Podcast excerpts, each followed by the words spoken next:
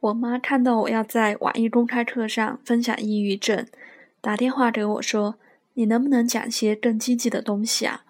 比如说怎样更高兴、更积极之类的。”我妈总觉得，如果我看起来更积极一些，或者表现得更积极一些，最好是跟积极心理学有点关系，比整天跟病人打交道更让她觉得踏实。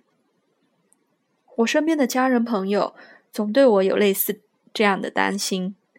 每当我因为这种奇葩原因神情憔悴的时候，都有人冒出来跟我说：“你别做心理咨询了，我好担心你有一天会跟那些做心理什么什么的一样，最后自己崩溃了。”于是，为了让我这个职业看起来足够专业，我都不敢在亲朋好友面前正常的表现难过、悲伤、涕泪滂沱。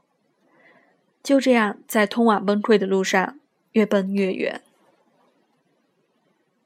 以前总是有人问我：“你们学心理学的，是不是自己都有点毛病？”我总是很愤愤，于是狡辩之、狡辩之、再狡辩之。现在做咨询越来越多，渐渐坦然，因为不管我愿意不愿意，终究必须面对这个事实。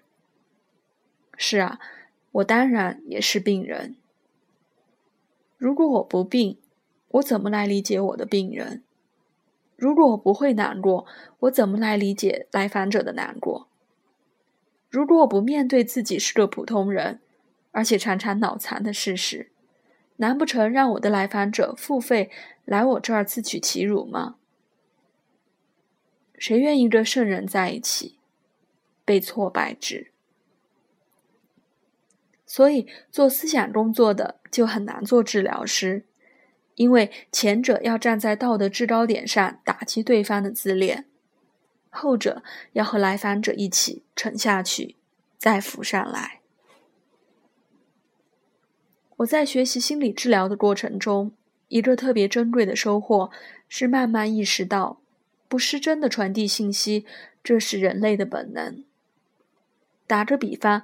人跟喜欢自己的人待在一起就会觉得高兴，跟自觉乏味的人相处就会觉得无聊。人本身就会被情绪或者情感投射，无论你愿意与否。哪怕你没听到具体信息，对方的非言语信息、情绪，你的身体也都能接收得到，被投射，并对其做出反应，反移情。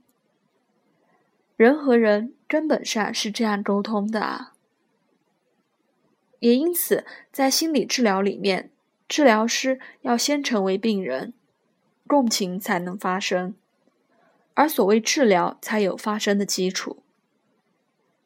换句话说，治疗师要有成为病人的能力。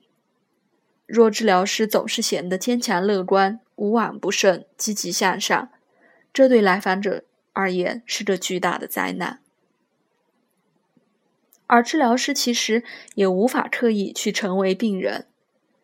比如，你明明觉得要积极向上、抑郁是错的，你就没办法允许自己感受抑郁。但治疗师修通自己的自恋，而不会使自己的情绪和需要干扰理解他人的过程。这个成为病人的过程自然发生，也无可抵挡。所以，我喜欢的治疗师做治疗或督导的时候，你不太看得到他的存在。来访者主导整个治疗。回过头来，我还是想说，所谓的每一种心理疾病，我们每个人心里面都有或多或少的倾向。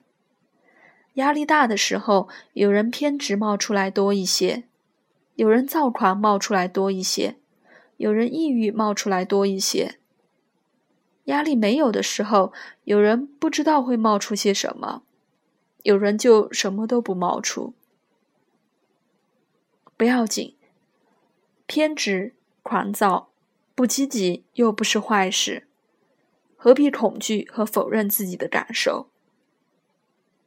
别要求自己是全能或者圣人，接近全能感的人只有两种：一是婴儿，一是上帝。